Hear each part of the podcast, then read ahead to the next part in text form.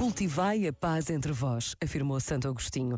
Se quiseres atrair outros para a paz, deves tê-la em primeiro lugar. Sê tu, antes de mais, inabalável na paz, a fim de acender outros nela. Vós próprios deveis ter uma luz dentro de vós mesmos. O belicoso rejeita a paz como um olho doente rejeita a luz.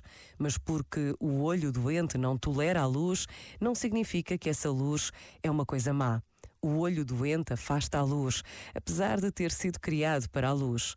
Que aqueles que amam a paz e desejam possuí-la façam com que os possuidores da paz se multipliquem, para que este bem cresça. Este momento está disponível em podcast no site e na app da RGF.